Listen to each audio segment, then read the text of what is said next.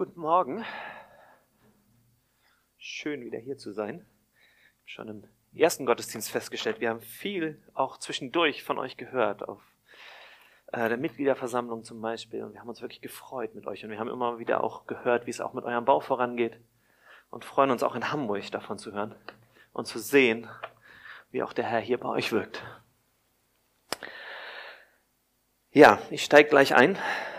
Ähm, in meiner persönlichen Andacht lese ich im Moment in den Sprüchen und empfand es als passend, einfach mal an der Stelle anzufangen. Die Sprüche, ähm, ja, sie in den Sprüchen Salomos vergleicht Salomo Torheit oder stellt Torheit, Dummheit oder Narrheit, die Begriffe sind eigentlich austauschbar, der Weisheit gegenüber. Zum Beispiel Sprüche 1, 22 und 23. Geht das Mikrofon? Ja. Okay. Wie lange wollt ihr Unverständigen den Unverstand lieben? Und ihr Spötter Lust am Spotten haben? Und ihr Toren Erkenntnis hassen? Kehrt um zu meiner Zurechtweisung. Siehe, ich will euch meinen Geist hervorströmen lassen, ich will euch meine Worte verkündigen. Salomo ruft uns dazu auf, die Weisheit zu wählen und der Weisheit nachzufolgen. Doch es geht ihm dabei nicht um irgendeine Weisheit, um irgendeinen menschlichen Verstand. Er weiß genau, wo wahre Weisheit zu finden ist und er weist uns auch darauf hin. Es geht nicht um gute menschliche Gedanken, Ideen oder Erkenntnisse zuerst mal. Sprüche 8, 22 und 23 macht uns deutlich, worum es wirklich geht. Der Herr besaß mich am Anfang seines Weges, ehe, er etwas, ehe er etwas machte, vor aller Zeit. Ich war eingesetzt von Ewigkeit her, vor dem Anfang, vor den, Ur, vor den Ursprüngen der Erde. Wahre Weisheit finden wir alleine in Christus. Er ist der Anfang und der Beginn alles Seins er ist der Anfang und der Beginn aller Weisheit. Von ihm ist sie ausgegangen. Warum, liebe Gemeinde, zitiere ich aber jetzt zum Anfang einer Predigt, bei der ihr wahrscheinlich erwartet habt, dass ich Fortsetzung mache in Galater 3, 1, ähm, die Sprüche. Nun, Galater 3, 1 bis 5 spricht eigentlich auch von solchen Toren, von Narren, Unverständigen oder Dummen. Sie haben die eigentliche Weisheit für einen Weg eingelöst oder hingegeben, der sie letztendlich ins Verderben führt.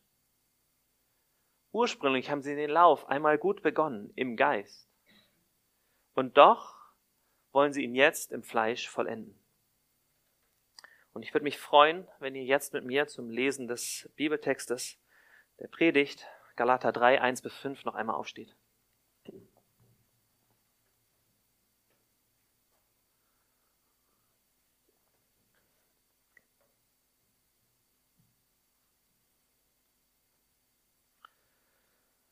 O ihr unverständigen Galater, wer hat euch verzaubert, dass ihr der Wahrheit nicht gehorcht? Euch, den Jesus Christus als unter euch gekreuzigt vor die Augen gemalt worden ist. Das allein will ich von euch erfahren. Habt ihr den Geist durch Werke des Gesetzes empfangen oder durch die Verkündigung vom Glauben? Seid ihr so unverständig? Im Geist habt ihr angefangen und wollt nun im Fleisch vollenden? So viel habt ihr umsonst erlitten, wenn es wirklich umsonst ist. Der euch nun den Geist darreicht und Kräfte in euch wirken lässt, tut er es durch Werke des Gesetzes oder durch die Verkündigung vom Glauben. Amen. Ihr dürft euch gerne widersetzen. Erinnert euch mit mir zusammen doch zuerst noch einmal zurück an die Predigten, die ihr schon in den letzten Wochen gehört habt. Ihr habt sicherlich bereits von den Judaisten gehört, die sich unter den Galatern ausgebreitet hatten. Die versuchten, unter die Galater letztendlich das Gesetz des Moses, ja unter die Christenheit in Galatien das Gesetz des Moses hinzu, hineinzubringen. Sie versuchten, ja, die, das Gesetz und damit auch letztendlich die Beschneidung, das war ihr Hauptpunkt, aufzurichten unter einer jungen Christenheit, ähm, die vielleicht das auch noch nicht am Anfang so ganz unterscheiden konnte. Paulus hat in Galater 1 und 2 mit seiner ganz persönlichen Bekehrungsgeschichte argumentiert. Er hat aufgezeigt, wie er Christus durch eine Offenbarung empfangen hatte und wie er durch eine Offenbarung das Evangelium empfangen hatte. Dass es nicht von Menschen war, sondern von Gott. Ein weiterer Punkt, den wir uns ansehen können, ist zum Beispiel Apostelgeschichte 15, Vers 1, das den Ansatz der Judaisten, oder dieser Vers macht den Ansatz der Judaisten sehr deutlich. Und aus Juda kamen einige herab und lehrten die Brüder, wenn ihr euch nicht nach dem Gebrauch Moses beschneiden lasst, so könnt ihr nicht gerettet werden.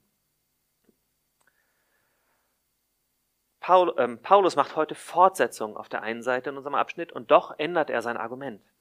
Es geht um das gleiche Thema, aber die Ausrichtung ist eine andere.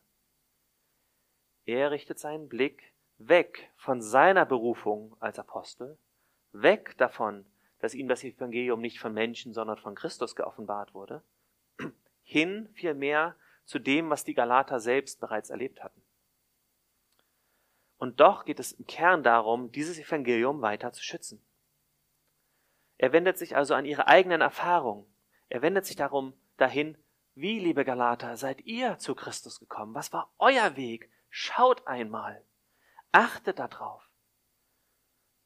Er nutzt dazu drei rhetorische Fragen, die wir in dem Text gerade gelesen haben, die sich eigentlich schon selbst beantworten. Und es ist wie, als wenn er sie direkt dazu auffordert, ihren falschen, eingeschlagenen Weg zu verlassen und umzukehren. Verlasst den Weg der Nahheit, Verlasst den Weg der Dummheit, der Torheit, liebe Galater. Verlasst den Weg des Unverstandes. Zweimal in unserem Abschnitt sagt Paulus, ihr Unverständigen. Man hätte dieses Wort auch mit Narren, Toren oder Dummköpfen übersetzen können in unserer heutigen Zeit. Es ist dasselbe Wort, derselbe Wortstand im Alten Testament, der dafür gebraucht wird. Und, um es vielleicht mit einem anderen Sprichwort nochmal auszudrücken, Liebe Galater, hört auf, euch durch die Judaisten an der Nase herumführen zu lassen. Schaut euch vielmehr an, liebe Galater, wie es bei euch war. Guckt einmal genau hin, schaltet euren Verstand wieder ein. Lasst euch nicht durch die Judaisten verleiten, einen falschen Weg einzuschlagen, euch aufs falsche Gleis zu setzen. Deshalb würde ich diesen Abschnitt wie folgt versuchen in einem Satz zusammenzufassen.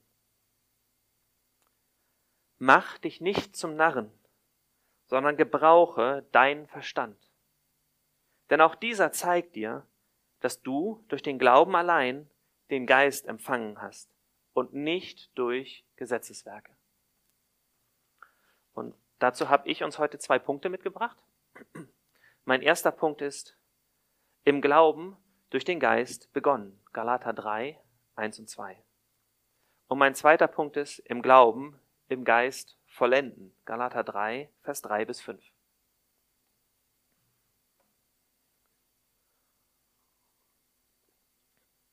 Nun noch einmal kurz zurück dazu. Was lehrten die Judaisten den Galatern? Wie lehrten sie es vielleicht auch den Galatern? Auch sie gebrauchten Gottes Wort. 1. Mose 17, 13 bringt uns vielleicht einen Ansatz nahe, wie sie diese Lehre ausbreiteten. Was in deinem Haus geboren oder um Geld erkauft wird, soll unbedingt beschnitten werden. So soll mein Bund an eurem Fleisch sein, ein ewiger Bund. Sie legten diese Stelle dann aber so aus, dass nur wer beschnitten wurde, auch wirklich überhaupt zum Volk Gottes hinzugezählt werden konnte. Man wurde hinzugefügt, indem man sich beschneiden ließ. Das war Usus sozusagen unter den Juden damals. Nur wer beschnitten war, galt als Abrahams Familie, als Abrahams Kind. Sie verführten die junge Gemeinde regelrecht dazu, ihren Blick wegzuwenden von dem Kreuz hin zur Beschneidung und dem Gesetz. Sich unter Beschneidung zu begeben, bedeutete aber letztendlich, sich zurückzubegeben unter das Gesetz. Das legt Paulus in Galater 3, Vers 12 zum Beispiel nahe. Der Mensch, der diese Dinge tut, wird durch sie leben. Und dieses durch sie leben beinhaltet, wenn man sich dem zuwendet, dass man jeden einzelnen Punkt, jedes Komma und jeden Strich des Gesetzes erfüllen muss.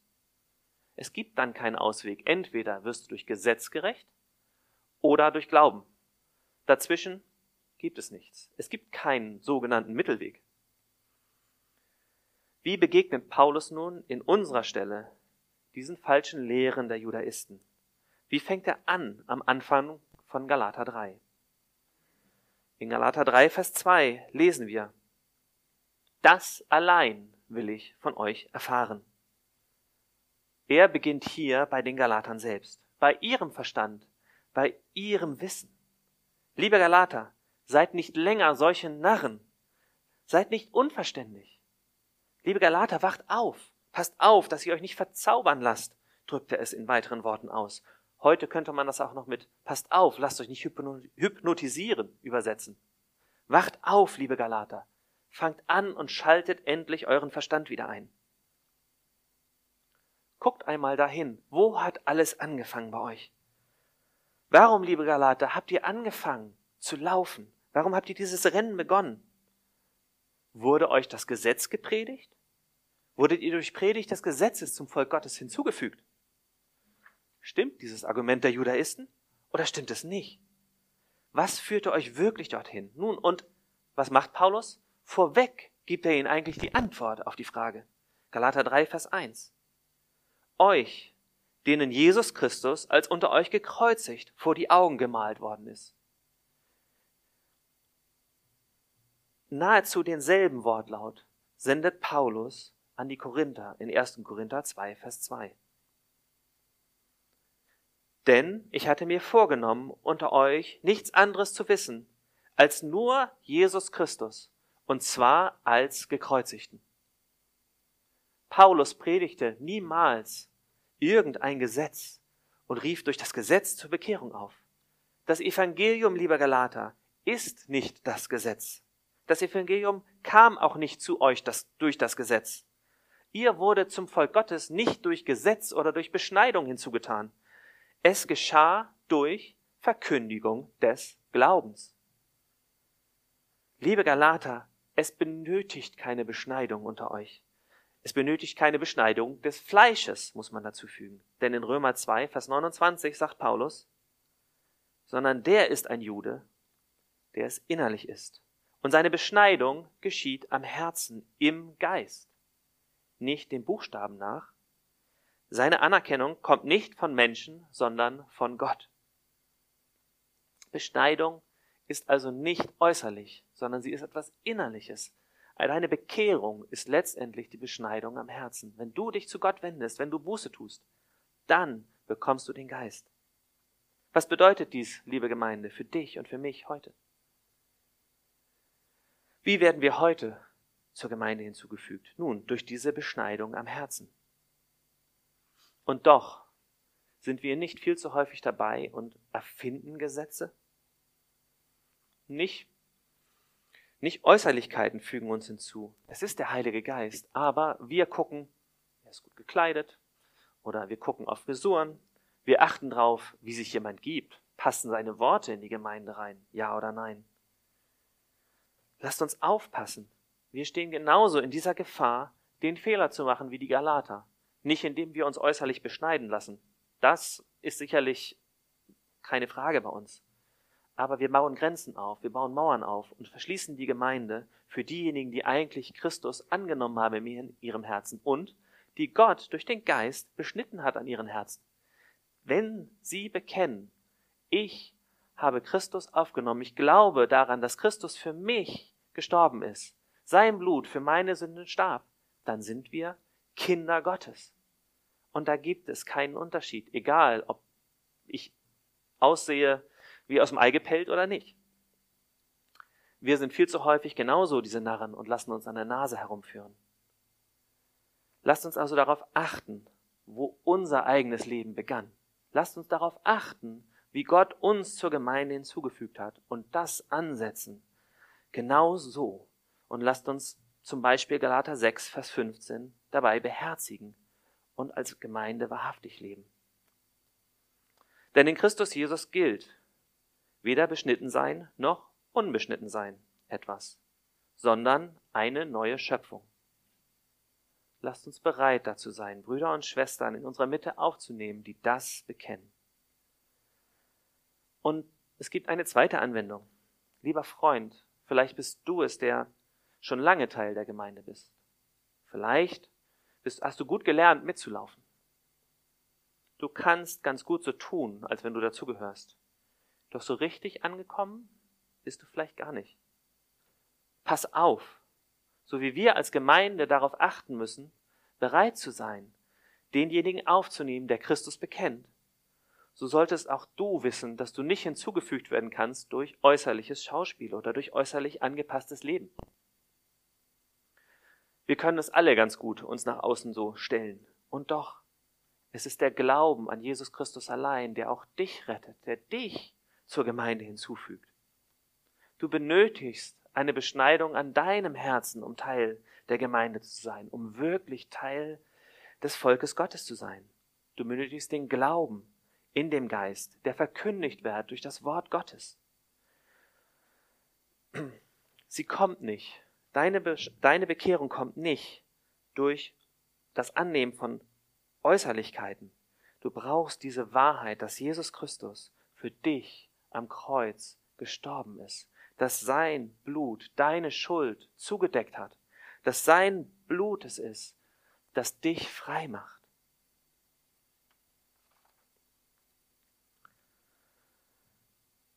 Ergreife noch heute das Evangelium. Ergreife noch heute dieses neue Leben in Jesus Christus. Er möchte es dir schenken. Und jetzt möchte ich mir mit euch einen zweiten Punkt anschauen. Ja, dieses Evangelium gilt nicht nur für unsere Rechtfertigung, für den Anfang unseres Glaubenslebens. Nein, wir brauchen es an jedem Tag. Unser ganzes Leben als Christ sollte von diesem Evangelium durchzogen sein. Deshalb gilt nicht nur im Glauben durch den Geist begonnen zu haben, sondern auch, dass wir im Glauben im Geist vollenden müssen oder sollen.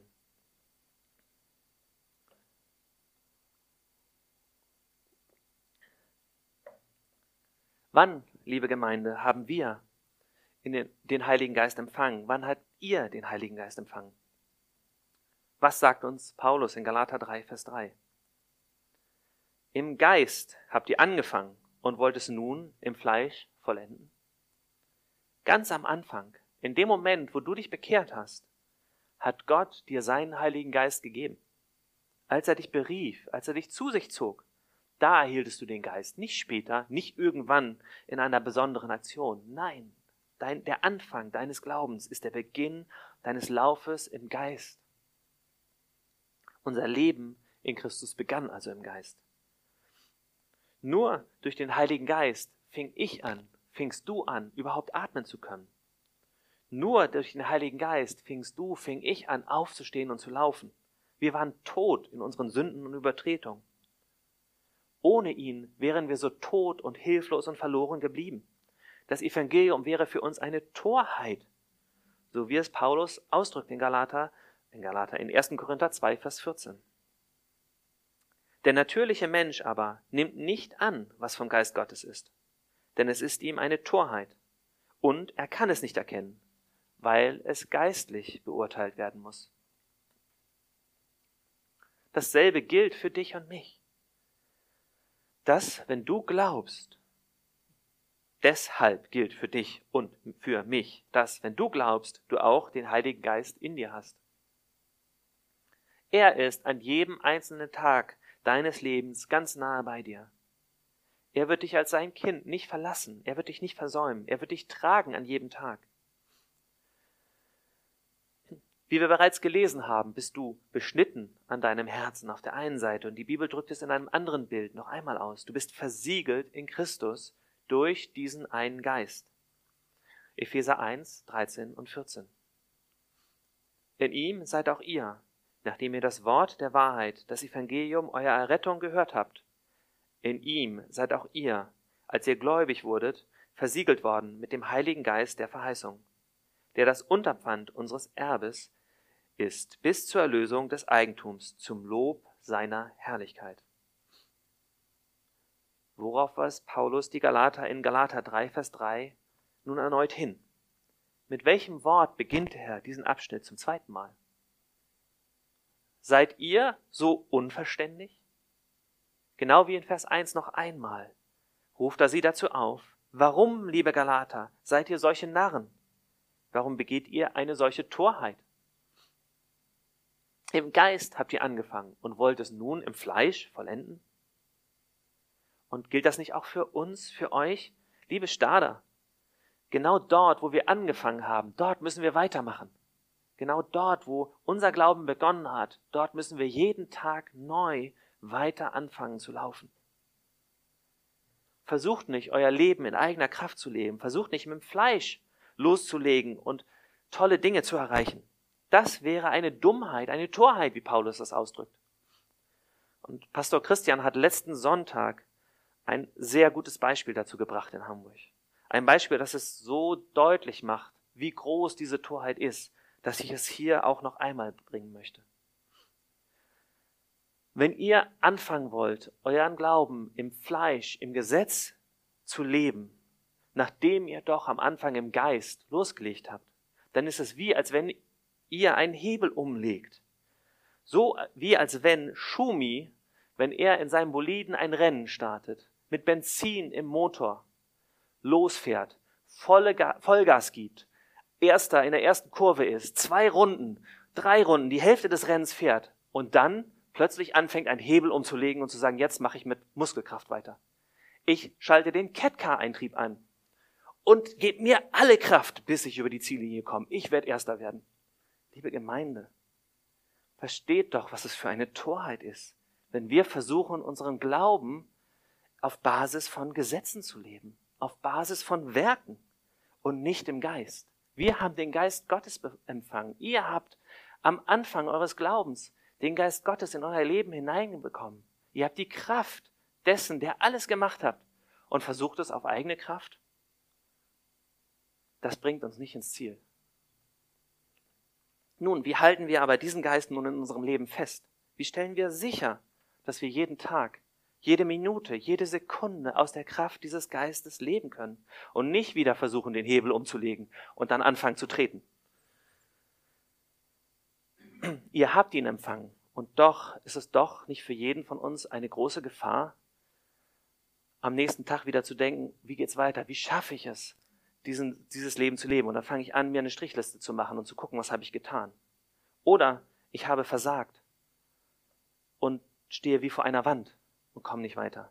Wie stelle ich also sicher, dass wir in diesem Geist, wie stellt ihr sicher, dass ihr in diesem Geist jeden Tag neu lebt und darauf vertraut, dass er in euch regiert und dass er euch bis ins Ziel bringen wird?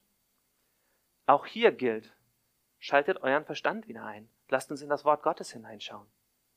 Lasst uns aufpassen, was das Wort Gottes uns sagt. Liebe Gemeinde, viel zu häufig wird im Geist Leben in Verbindung gebracht mit Gefühlen oder mit gutem Denken oder Unordnung und Chaos und allen möglichen Dingen. Ich kann einfach entscheiden, was ich will. Der Geist hat es mir gesagt. Das ist Torheit, genauso wie es Torheit ist, zu versuchen, bis ins Ziel zu kommen mit eigener Kraft. Was sagt uns aber Paulus hier in Galater 3? Nun als erstes gilt, wo begann unser Glaubensleben? Am Kreuz. Galater 3, Vers 1. Den Jesus Christus als unter euch gekreuzigt vor die Augen gemalt worden ist. Du und ich, wir benötigen jeden Tag neu das Kreuz. Du und ich, wir benötigen jeden Tag neu Vergebung an dem Kreuz. Keiner von uns lebt jemals komplett ohne Sünde und Schuld auf dieser Welt. Wir werden eingehen in die Herrlichkeit. Dort wird alle, wird alle Sünde vorbei sein. Aber hier haben wir jeden Tag damit zu kämpfen. Jeden Tag mit unserem Fleisch zu kämpfen. Deshalb brauchen wir jeden Tag neu Buße. Jeden Morgen. Deshalb brauchst du und deshalb brauche ich jeden Tag das Kreuz. Das gilt auch für dich, wenn du den Lauf bereits begonnen hast. Und genau an diesem Kreuz ist es, liebe Gemeinde, wo Gott dir einst sein Geist gegeben hat. Genau dort gibt er ihn jeden Tag neu. wenn du zu ihm zurückkehrst, wenn du vor dieser Wand stehst, weil du wieder versagt hast und sagst, ich komme nicht weiter, Gott, du bist so weit weg von mir. Gott, wo bist du? Dann komm zum Kreuz, tu Buße, bitte ihn um Vergebung. Das ist es, was den Geist ganz neu aufleben lässt in dir, was dich frei macht.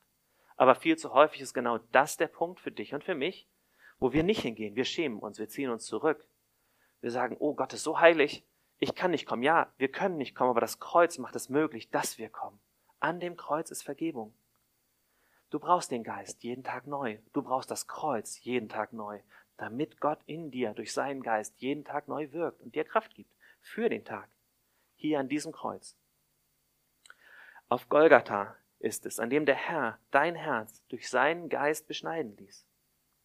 Wie er einst es Mose verheißen hatte, ähm, so dass du Leben hast und ihn von ganzem Herzen und von ganzer Seele lieben kannst. 5. Mose 30, Vers 6. Und der Herr dein Gott wird dein Herz und das Herz deiner Nachkommen beschneiden, dass du den Herrn dein Gott liebst von ganzem Herzen und von ganzer Seele, damit du lebst. Und zweitens, was können wir noch tun, damit der Heilige Geist in uns wirkt, damit der Heilige Geist unser Leben kräftigt an jedem Tag? Nun, kommt unter die Verkündigung vom Glauben, sagt uns unser Wort. Und wodurch lässt Gott seinen Geist in uns in Kraft wirken? Galater 3, Vers 5. Der euch nun den Geist darreicht und Kräfte in euch wirken lässt, tut er es durch Werke des Gesetzes oder durch die Verkündigung vom Glauben?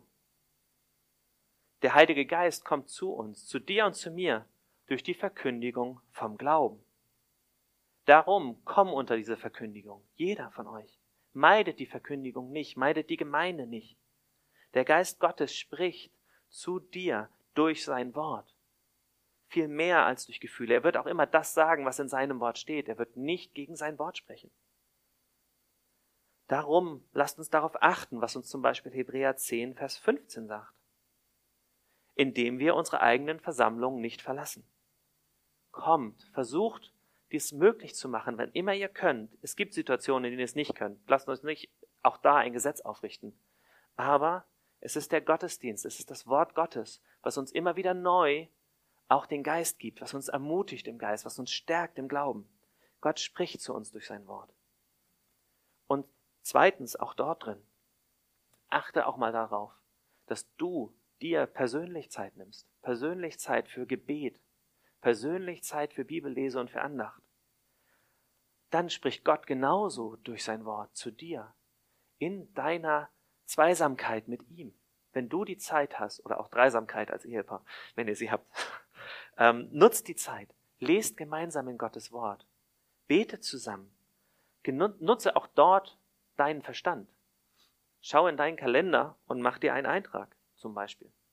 Oder pass auf, dass du morgens deinen Wecker entsprechend stellst.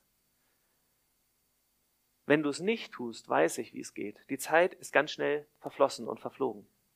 Das geht mir genauso wie euch. Da sind wir alle an derselben Stelle angekommen. Der Tag ist voll mit Aufgaben, mit Dingen, die uns beschäftigen und uns ablenken wollen. Deshalb nutze die Zeit. Und auch ich weiß, wenn ich die Zeit morgens investiere, dann ist der Tag unter dem Segen Gottes. Und ich merke den Unterschied, wenn ich mir die Zeit nehme. Genau das Gleiche gilt für uns alle. Wenn wir in Gottes Wort gucken und in Gottes Wort schauen, dann füllt er uns mit seinem Wort, mit seinen Gedanken und mit seinem Geist. Und das wird unseren Tag lenken und leiten. Und drittens, auch das gilt, liebe Gemeinde. Der Geist Gottes kommt zu uns durch auch Herausforderungen, durch Schwierigkeiten und durch Leiden. Galater 3, Vers 4. So viel habt ihr umsonst erlitten, wenn es wirklich umsonst ist. Worauf weist Paulus die Galater hier hin? Er weist sie hin auf die Schwierigkeiten und Leiden, die sie erlebten, als sie anfingen in ihrem Lauf. Sie haben erlebt, was es heißt, für den Herrn zu leiden, jeder einzelne von ihnen. Ähnlich, ähnliches schreibt Paulus an die Thessalonicher in 1. Thessalonicher 1, Vers 6. Indem ihr das Wort unter viel Bedrängnis aufgenommen habt, mit Freude des Heiligen, genau, mit Freude des Heiligen Geistes. Genau das galt für die Galater. Genauso. Auch sie hatten das Wort aufgenommen unter Bedrängnis, unter Not, unter Leiden. Wir wissen zum Beispiel aus der Apostelgeschichte, aus Paulus Missionsreise, wie er gesteinigt wurde, wo? In Galatien. Wie Widerstand da war gegen die Christen, wie Widerstand da war gegen die Bekehrung, wie die Menschen aufgestanden sind und gegen angegangen sind. Und ja, wir werden es heute wahrscheinlich nicht so erleben wie Paulus. Ich meine, keiner wird morgen gesteinigt werden, wenn er bekennt, dass er Jesus Christus angenommen hat. Nicht hier in unserem Land. Es gibt Länder auf der Erde, wo das passieren kann, bis heute. Aber auch für uns gilt doch. Habt ihr es nicht auch schon erlebt? Wenn du Christus bekennst unter Arbeitskollegen, wenn du Christus bekennst unter Ungläubigen, dass du angeguckt wirst von der Seite schief, als engstirnig, als rückgewandt, als ja, ähm, der, die wahre Weisheit verwerfend manchmal. So kommt es rüber. Wir kennen diese Not auf andere Art und Weise. Es kann auch Krankheit sein. Es kann eine Not sein in deinem Leben, die dich beschäftigt, die dich jeden Tag wieder weghalten will. Nöte sind aber genau dazu da, uns nahe an den Herrn heranzubringen, uns nahe an den Geist zu bringen. In schwierigen Zeiten erleben wir Gottes Größe noch einmal ganz anders, seine Liebe noch einmal ganz anders, wenn er mit seinem Geist zu uns kommt und uns stärkt, uns ermutigt im Glauben, uns aufrichtet. Matthias hat vorhin ein schönes Beispiel zur Corona-Zeit vorweggebracht. Wir leben so häufig zu Weihnachten im Kommerz, so häufig in dem Gedanken, was alles vielleicht Weihnachten ist, und jetzt ist Weihnachten plötzlich nicht mehr da. Aber eigentlich ist doch Corona ein, eine Hilfe, zur Ruhe zu kommen, nachzudenken und zu sagen, Herr, das wahre Weihnachten ist, dass du gekommen bist, um für mich ans Kreuz zu gehen. Und dann, liebe Gemeinde, ist Corona plötzlich nicht mehr nur noch eine Last. Es wird ein Segen für dich und für mich, wenn wir unsere Herzen neu ausrichten auf Christus. Wenn wir bewusst uns machen, wie sehr Christus es ist, der uns zu sich gezogen hat und dass wir in ihm leben. Es ist der Geist Gottes, der uns das bewusst macht. Der Weg der Heiligung. Er ist kein einfacher Weg. Er ist nicht immer eine breite asphaltierte Straße. Nein, er ist eigentlich nie eine breite asphaltierte Straße, auf der man einfach gehen kann, auf der man sich den Fuß nicht stößt. Es ist vielmehr ein schmaler Pfad, ein schmaler Pfad, der unter Mühen himmelwärts führt. Doch was sagt uns Psalm 91, 11 und 12 dazu? Denn er wird seinen Engeln deinetwegen Befehl geben, dass sie dich behüten auf allen deinen Wegen. Auf den Händen werden sie dich tragen, damit du deinen Fuß nicht an einem Stein stößt. Es sind gerade die Zeiten der Not, in der der Herr bei dir ist, in der der Herr dich trägt, in der der Herr deinen Glauben hält, ihn stärkt und bewahrt, in der, in der er dich neu ermutigt und dir neue Kraft gibt damit du weitergehst, damit du einen Schritt näher kommst zum Himmel, damit du ermutigt und voller Kraft vorangehst in seinem Geist. Darum sei nicht so töricht und setze auf deine Kraft. Setze auf die Kraft Gottes, auf die Kraft des Heiligen Geistes in dem Moment. Paulus hat das genauso erlebt. 2. Korinther 12, 9 und 10. Und er hat zu mir gesagt, lass dir an meiner Gnade genügen, denn meine Kraft wird in Schwachheit vollkommen. Darum will ich mich am liebsten vielmehr meiner Schwachheit rühmen, damit die Kraft des Christus bei mir wohne. Darum habe ich Wohlgefallen an Schwachheiten, an Misshandlungen, an Nöten, an Verfolgungen, an Ängsten, um des Christus willen. Denn wenn ich schwach bin, dann bin ich stark.